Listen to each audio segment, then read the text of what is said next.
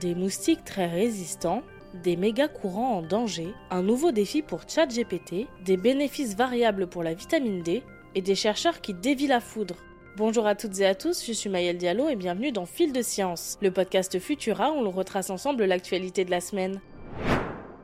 Attention aux piqûres. En Asie, des mutations génétiques du moustique Aedes aegypti l'ont rendu insensible aux insecticides. Dangereux, car il est porteur de virus tels que la dengue, le Zika, le chikungunya et la fièvre jaune. L'équipe de chercheurs japonais à l'origine de cette découverte révèle que le moustique Aedes aegypti, jusqu'ici à 100% vulnérable aux insecticides, ne l'est plus qu'à 7%. Surprenant.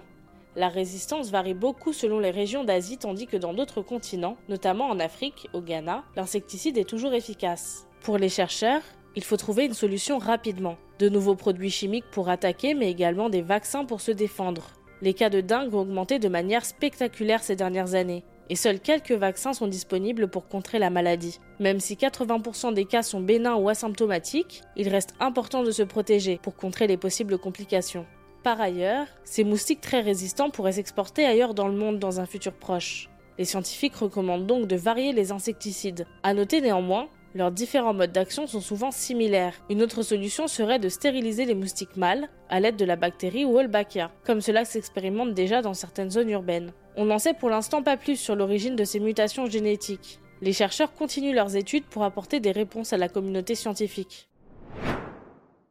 Plusieurs méga courants océaniques garantissent le bon fonctionnement de la planète et régulent le climat mondial. Malheureusement, avec le dérèglement climatique, ces courants sont en danger. Le courant atlantique Amok risquait déjà de s'affaiblir, mais dans une nouvelle étude, des chercheurs ont conclu que le courant austral Smok pourrait tout bonnement s'interrompre d'ici 2300. Grâce à ces courants, l'eau chaude est poussée vers le nord et se refroidit, s'évapore, devient plus salée et plus lourde, ce qui la repousse vers le sud et ainsi de suite.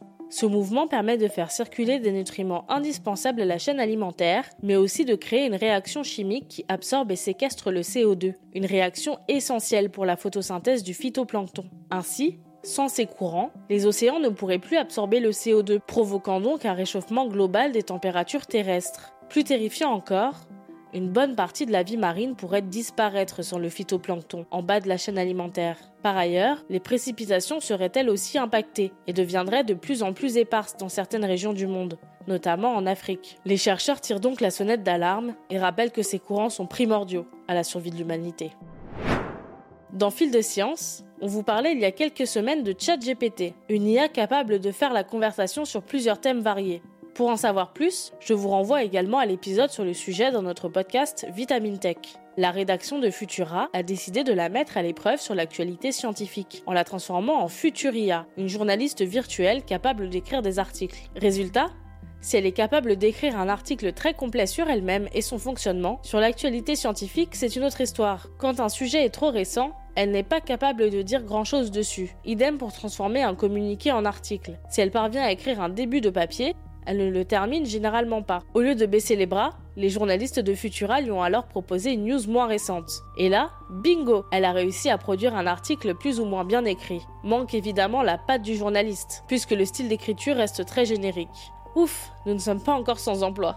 Hors du monde journalistique, ChatGPT peut s'avérer très utile pour écrire lettres de motivation ou autres dissertations, ce qui inquiète les employeurs comme les professeurs. Retrouvez les articles écrits par ChatGPT sur Futura.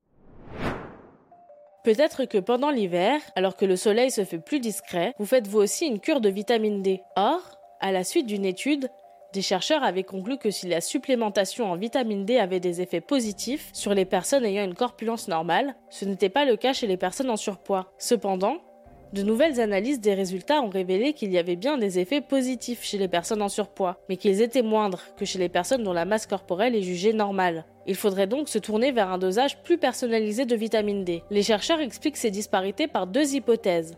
La première, un tissu adipeux, donc la graisse corporelle, présent en plus grande quantité pourrait entraver la concentration de vitamine D dans le sang. La seconde prend en compte des facteurs physiopathologiques liés à l'obésité, qui pourraient altérer la sensibilité des récepteurs de vitamine D. Quoi qu'il en soit, des recherches plus poussées sont justifiées.